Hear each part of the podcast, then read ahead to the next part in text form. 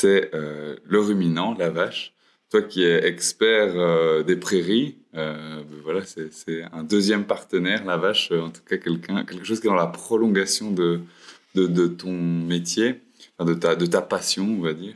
En fait, j'ai envie de commencer simplement pour nous mettre à l'aise sur ben, comment tu vas aujourd'hui. Si tu devais résumer ta, ta journée d'aujourd'hui en trois mots, tu dirais quoi? Qu'est-ce que tu as vécu aujourd'hui? Une rencontre sur le terrain avec des agriculteurs passionnés euh, qui ont envie de changer leur système et de s'engager dans une transition agroécologique. C'est à la fois une visite de champ avec un témoignage d'un autre agriculteur et, puis euh, une petite réunion dans un hangar avec euh, projection de, DIA et, discussion sur les couverts. C'est un sujet d'actualité en ce moment en plein été. Tout à fait. Aujourd'hui, on était dans une ferme du Brabant wallon, euh, de grande culture. Il n'y avait pas d'élevage, euh, un petit peu, mais pas. C'était pas le métier principal de l'agriculteur chez qui on est allé rendre visite. Euh, mais on a aussi des agriculteurs dans notre réseau. Et c'est la thématique qui, qu'on va porter pendant ce podcast, c'est le lien qu'on doit faire aujourd'hui entre l'élevage et les grandes cultures. et on va rentrer directement dans le sujet. Cette agriculture mixte qui associe des ruminants et des cultures, elle existe en Europe depuis 6000 ans. Et ça a été un système étendu partout en Europe. Pourquoi? Parce que les, animaux et les ruminants en particulier, surtout les bovins, mais aussi les moutons et les chèvres, produisent du fumier. Et le fumier était le seul engrais pour avoir de bonnes récoltes de cultures annuelles comme le blé, plus tard la pomme de terre, etc. Donc c'était vraiment essentiel.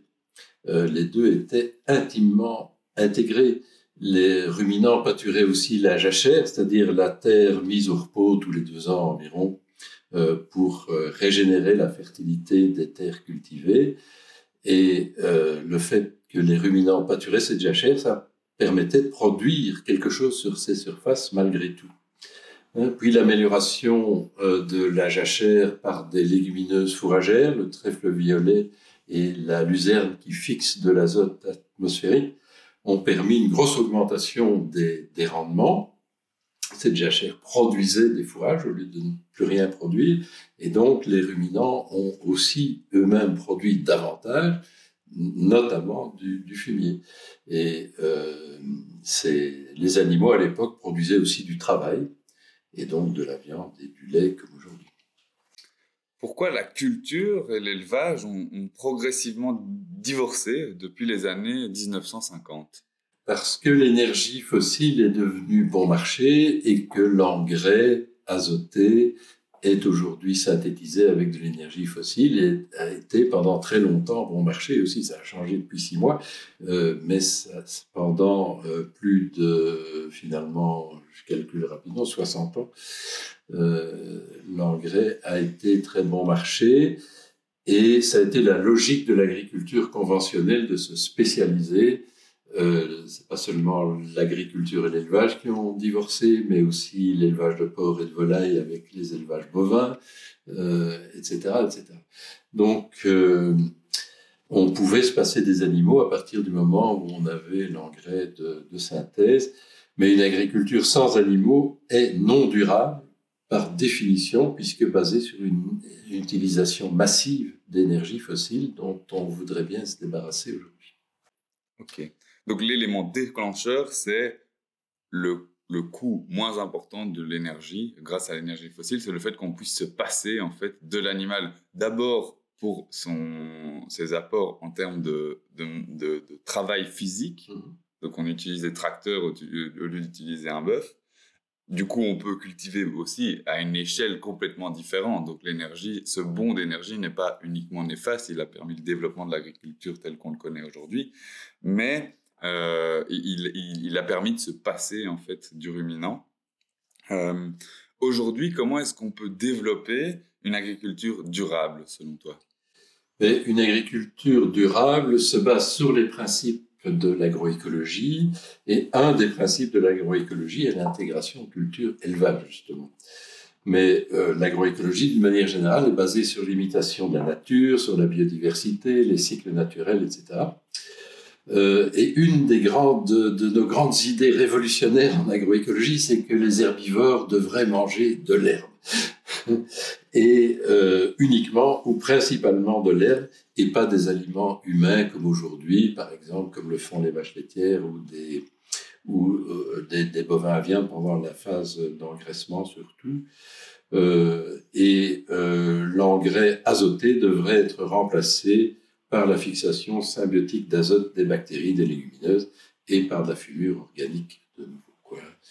Euh, parce que dans, dans, les systèmes actuels, en fait, tout, tout est euh, basé sur cette énergie euh, fossile, et, et, donc cela émet des gaz à effet de serre qui sont responsables du changement climatique, et c'est pour ça euh, qu'il faut s'en passer, mais aussi parce que le prix des énergies fossiles et des engrais azotés vont euh, nécessairement augmenter à l'avenir. Ok, donc là j'entends euh, tous les aspects pour la nutrition, mais un aspect qui est aussi selon moi assez important, c'est le fait que les prairies jouent un rôle important et que, comme tu l'as dit, en fait, les ruminants sont presque les seuls capables de valoriser de l'herbe. Voilà. Il y a des prairies qui sont obligées. C'est ça qui est peut-être pas évident pour tous les citoyens. C'est qu'il y a des sols trop humides, trop superficiels, etc. Euh, où on ne peut pas cultiver des aliments humains et euh, soit on les abandonne, soit on en fait des prairies. Alors ces prairies produisent du, lait et de la viande, c'est-à-dire des aliments de, grande qualité. Euh, et les prairies sont aussi des réservoirs de biodiversité. Même la prairie intensive euh, qui est peu diversifiée en espèces végétales. Euh, c'est un réservoir de biodiversité dans le sol, c'est un réservoir de fertilité. Euh, elle est souvent associée à, des arbres, à des haies, qui favorisent les oiseaux, qui favorisent les insectes, les pollinisateurs, etc. Donc, par rapport aux cultures de plantes annuelles, telles qu'on les pratique aujourd'hui, euh, la prairie est associée à une biodiversité énorme, et si elle est peu intensifiée, il y a aussi une grande diversité botanique dans la prairie, avec tous les insectes associés, les oiseaux qui mangent les insectes, etc. C'est un écosystème semi-naturel. Et, quand on parle de, ruminants, les ruminants et ruminent, c'est aussi leur offrir un espace de bien-être, la pâture. Absolument, oui. Et, les systèmes euh, en, Wallonie, que ce soit euh, les, systèmes laitiers ou viandeux, euh, restent des utilisateurs de prairies, des animaux pâtures, par exemple les vaches allaitantes pâturent toute leur vie, quoi, avec leur veau le plus souvent, qui têtent d'abord leur mère, qui boivent le lait de leur mère, mais qui après apprennent à, pâturer et à, valoriser l'herbe aussi. Euh, même chose pour les vaches laitières. Les vaches laitières pâturent encore beaucoup en, Wallonie. Ça me permet de rentrer dans un sujet qui est peut-être un peu euh, touchy ou un peu sensible, on va dire en français. C'est qu'aujourd'hui, beaucoup de personnes qui pensent à l'environnement décident de réduire leur consommation de viande. Alors, on peut dire que c'est une approche globalement euh, qui, est, qui, peut avoir du sens. En Wallonie, c'est quand même différent quand on entend ce que tu dis, parce qu'aujourd'hui, les vaches wallonnes pâturent encore, et donc elles préservent un écosystème, et elles rendent des, services qui permettent justement de limiter euh, les effets de serre. Est-ce que tu peux nous dire un peu plus là-dessus? Oui, parce que s'il n'y avait pas de, vaches, on labourerait les prairies malgré tout pour en faire autre chose, et donc on enverrait dans l'atmosphère euh, de la matière organique du sol, beaucoup de matière organique dans les prairies qui serait envoyée dans l'atmosphère sous forme de CO2. C'est un peu comme si on déboise la, forêt amazonienne. Hein. C'est le même principe, c'est notre petite forêt amazonienne à nous, en quelque sorte. Euh, cette prairie permanente euh, qui est ce, ce, réservoir de carbone. Alors quand on dit manger moins de viande, tout à fait d'accord, il faut manger moins de viande. Euh, mais en ce qui concerne la viande bovine, c'est fait parce que depuis 1960, on, a réduit très fortement de l'ordre de 30%. C'est un ordre de grandeur, je ne l'ai pas vérifié exactement, mais c'est un ordre de grandeur de l'ordre de 30% de viande bovine qui est consommée en moins en Belgique euh, depuis 1960. Par contre, ce qui est exposé, c'est la consommation euh, de porc surtout et de volaille. Ok, ça, me permet justement d'en de, d'en venir à, cette question suivante. Quelle est la place du monogastrique, à savoir du porc, de la volaille, dans ce système que l'on veut durable? Voilà, aujourd'hui, les porcs et les volailles sont élevés dans leur grande majorité dans des bâtiments avec des aliments importés, notamment du soja, et principalement du, soja euh, importé d'Amérique du Sud. Et ces élevages sont responsables de la destruction de la forêt amazonienne, du Cerrado et du Campos, qui sont respectivement la savane et la pampa euh, brésilienne. Et euh, ce sont tous des écosystèmes riches en espèces qu'on détruit pour cultiver du soja. Et à 75%, euh, ce soja est consommé par des monogastriques, les porcs et les volailles, environ 20% par les vaches et moins de 5% par les bovins à viande. On voit bien que les bovins à viande ne sont pas responsables euh, de cette déforestation, du moins les bovins consommés en, en Wallonie. Et les porcs et les volailles sont nourris avec des aliments humains aujourd'hui, exclusivement avec des aliments humains, sont donc des concurrents des hommes. Les anciens n'auraient jamais nourri les porcs et les volailles avec des aliments humains. Ils les nourrissaient avec des déchets d'aliments humains et aussi avec de l'herbe. Et les systèmes du futur devraient revenir à ces principes. Euh, on gaspille 30 euh, à 50% des aliments produits. Euh, il y a donc une matière là dans laquelle on peut puiser pour nourrir les porcs et les volailles avec les déchets de cantines, de grands magasins, etc. Et ces animaux peuvent aussi intégrer jusqu'à 30% d'air dans leur ration alimentaire. On devrait consommer moins de viande, c'est sûr, mais surtout moins de viande de porc et de volaille. Ok, donc ce que j'entends en fait, c'est que le monogastrique, il peut se passer de la pâture pour qu'on l'engraisse, et c'est ce qui fait qu'aujourd'hui, on s'est industrialisé euh, la production de viande de volaille et de porc. C'est plus compliqué avec le ruminant, et c'est pour ça que aujourd'hui, l'industrie nous vend peut-être plus de viande euh, et que notre consommation est déséquilibrée entre la viande bovine ou la viande de ruminant et la viande de monogastrique. Dans la viande qu'on consomme, on devrait consommer surtout de la viande bovine euh, et en complément de la viande de porc et de volaille. Aujourd'hui, c'est le contraire. Et, comme euh, tu le dis, c'est parce que la production de viande de porc et de volaille était totalement industrialisée et d'ailleurs, ce, type de production s'est développé dans le port de Rotterdam au début, euh, a été mélangé à des industries pétrochimiques, etc., euh, parce que les animaux euh, sont nourris avec du soja apporté. Et c'est aussi cette raison qui fait qu'on a des effets directement visibles, comme on peut le voir en Bretagne, avec les effluents d'élevage qui causent des dommages localement visibles, ce qui n'est pas le cas en fait aujourd'hui sur l'élevage bovin en Belgique, on ne voit pas, hein, on, ne perçoit pas. Euh, donc c'est parfois très marketing, on va dire, de dire que la viande euh, bovine euh, est néfaste pour l'environnement, mais on n'a pas de, de, de facteurs visuels, alors que sur des, exploitations industrielles comme le port en Bretagne, on voit immédiatement les effets néfastes. Oui, les explosions d'algues en mer, parce que le lisier et les nitrates euh, finissent dans la mer. C'est la même chose en, mer du Nord, alors que les, élevages bovins polluent très peu, parce qu'en prairie, on n'utilise quasiment pas de pesticides, euh, et la prairie est, un filtre, en fait, hein, même pour les engrais, il y a très peu de pollution euh, de, par les nitrates qui percoleraient vers les nappes. Les zones où, il y a des, où les nappes sont polluées, c'est dans les zones de culture, pas dans les zones d'élevage de bovins. Est-ce qu'on peut dire aussi, euh, ça me fait penser quand on parle biodiversité, euh, que la, richesse des ruminants, parce qu'on parle de la vache, mais c'est la même logique pour les moutons, euh, pour les chèvres, pour les chameaux aussi, on pourrait dire. Il y en a moins, on va le dire. Et les lamas aussi.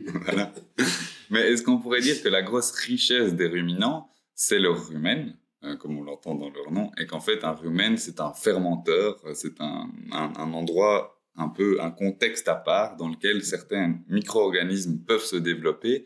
Et comme on, en a déjà parlé, ou on pourra en parler, la biodiversité en micro-organismes dans un sol, la biodiversité qu'on peut retrouver dans un ruminant qui va euh, fertiliser euh, des espaces, euh, que ce soit des terres de culture ou des prairies, ça a une importance primordiale, cette fermentation. Absolument, parce qu'ils peuvent digérer des aliments que nous ne pouvons pas digérer. Et c'est l'herbe qui est un aliment riche en cellulose et en hémicellulose que les bactéries du rumen dégradent, et aussi des sous-produits de, culture éventuellement, aussi des couverts, donc des, engrais verts, et, même de la paille, hein, de la paille de, céréales, ils peuvent digérer tout ça. Et nous, on ne peut pas le faire. Et c'est pour ça que les ruminants élevés correctement ne sont pas des concurrents des hommes, alors que les porcs et les volailles le sont. Ok, je comprends bien. Du coup, euh, aujourd'hui, on va parler de manière un peu plus concrète. Comment est-ce que les agriculteurs, euh, ou comment est-ce que, quelle vision il faut euh, insuffler à l'agriculture en Wallonie pour pouvoir pratiquement faire basculer un peu ce, modèle. Oui, en Wallonie et dans toute l'Europe, il faudrait répartir les animaux sur la totalité de la surface euh, agricole et euh, se débarrasser de ces grandes concentrations d'animaux, surtout de porcs et de volailles, quelquefois avec des bovins, mais c'est très rare, euh, et de façon à, mieux valoriser les prairies, les déchets de culture, réduire les pollutions nitriques et remplacer l'engrais azoté à nouveau par, le fumier. Euh, mais pour ça, il faut aussi euh, inventer de, nouveaux, systèmes. Et, alors aussi, ces, grandes concentrations animales euh, ont des impacts terribles sur euh, le bien-être animal. On voit que les poulets, ils voient jamais la lumière du jour, ils sont entassés euh, les uns sur les autres. Euh, quand à la moitié de leur période d'élevage, ils n'ont pratiquement plus de place pour bouger, ça n'est pas digne non plus d'un point de vue humain de pratiquer ce genre de choses. Donc, est-ce qu'on peut dire que le ruminant, en fait, il permet, c'est une, inspiration pour euh, maintenir l'agriculture, une agriculture familiale, donc qui est capable de gérer des troupeaux sans qu'ils soient trop euh, importants. Euh, ça permet, le ruminant permet aussi aujourd'hui de maintenir les prairies. C'est grâce à lui qu'on maintient les prairies et qu'on ne les transforme pas en terre de culture. Et donc en fait, c'est vraiment un tampon pour la biodiversité. En fait, le ruminant aujourd'hui en Wallonie. Oui, tout à fait. ça, je crois que c'est important de, de souligner ça. C'est vrai que le ruminant émet du méthane, euh, et ça, ça a un impact sur le changement climatique. Euh, mais il faut aussi savoir que le méthane a une durée de vie de 10 à 12 ans et qu'ensuite il est euh, recyclé en CO2 et que ce carbone, le carbone qui a servi à, à produire du méthane dans, dans la panse de l'animal, ce carbone est d'origine végétale, puis il est retrans, retransformé en CO2 qui peut être absorbé par les plantes, et donc ça fait un cycle. Et en fait, euh, si le, troupeau wallon, par exemple, est stable pendant 10 ans, euh, eh bien, les émissions de méthane produites dans l'atmosphère à partir du cheptel wallon n'augmentent plus. Or, euh, le cheptel wallon est stable, il a même un peu diminué, et donc il n'a plus d'impact sur l'augmentation des gaz à effet de serre. Euh, je crois que c'est important à le dire. Et ça, tu me le disais aussi en aparté, c'est que euh, les modèles aujourd'hui euh, de, de, mesures de réchauffement climatique ne tenaient pas toujours compte de ces aspects-là et on, on, ciblait souvent le ruminant, alors qu'en fait, il y avait une donnée qui n'était pas prise en compte dans les modèles. Oui, c'est-à-dire qu'à l'échelle mondiale, comme le troupeau augmente, effectivement, les bovins sont toujours responsables d'émissions de, nettes de, méthane. Mais ce n'est pas le cas en, Wallonie. Et surtout, euh, juger une activité sur un seul critère, euh, ça n'a pas de sens. Euh, et encore une fois, il faut avoir une approche holistique et pas une approche réductionniste et être omnibilé par des émissions de méthane, d'autant que euh, les prairies peuvent encore séquestrer du carbone, même les prairies permanentes, et puis il y a euh, les haies, les arbres qu'on plante, les vergers aux tiges, etc. Et euh, il y a des études qui ont très bien montré que les émissions de méthane traduites en équivalent CO2, en fait, dans des systèmes herbagés, sont compensés par le carbone séquestré par euh, l'agroécosystème. Euh, et puis on a, on a évoqué tous les autres impacts positifs de l'élevage bovin, la biodiversité, le paysage, etc. Et, c'est l'ensemble des choses qu'il faut prendre en compte. Et, la contribution des bovins à l'environnement, la qualité de l'environnement est largement positive en. D'accord, donc j'entends euh, ce, besoin pour toi d'avoir une approche globale du système. Justement, ce podcast, en fait, il est, est, il est construit par euh, notre projet Terre Vivante. Terre Vivante, l'objectif, c'est d'accompagner euh, globalement les fermes dans leur transition agroécologique. Est-ce que tu peux me dire un peu comment concrètement, aujourd'hui, Terre Vivante peut aider les agriculteurs à maintenir l'élevage de ruminants dans leurs fermes? Oui, donc le rôle de Terre Vivante, c'est d'accompagner les agriculteurs wallons vers des systèmes plus durables, des systèmes agroécologiques. Euh, et donc, Terre Vivante fait la promotion de systèmes d'élevage plus autonomes en aliments, moins exigeants en main-d'œuvre. Ça, c'est important parce que beaucoup de gens ont abandonné l'élevage parce que ça leur demandait beaucoup de travail. Mais il y a moyen de développer des systèmes liés à l'herbe qui demandent très peu de travail, plus respectueux des animaux aussi. Euh, ces élevages produisent aussi de la viande et des produits laitiers de, de grande qualité, euh, y compris organoleptiques qui intéressent les consommateurs. Et ces systèmes qui associent culture et, élevage sont aussi plus rentables, plus, plus résilients.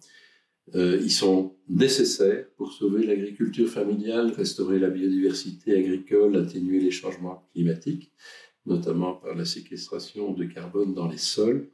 Mais euh, ils, ils, sont plus rentables donc aussi et plus résilients pour les, pour les agriculteurs. Ça, c'est un aspect très, très important.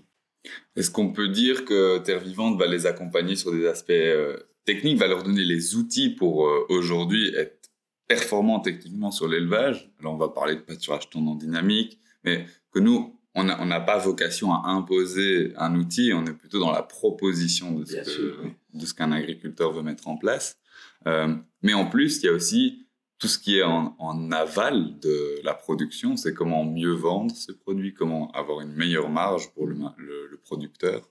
Euh, d'une part, il faut réduire les coûts d'alimentation des animaux en utilisant les fourrages produits dans, la ferme, et, d'abord par le pâturage, parce que faire récolter l'herbe par la vache, ça coûte beaucoup moins cher que de cultiver du maïs et faire des silos de maïs. Euh, environ quatre fois moins cher d'ailleurs, euh, et, donc réduire les coûts de production, puis faire de la qualité, euh, vendre la viande en circuit court et local chaque fois que c'est possible. Ok.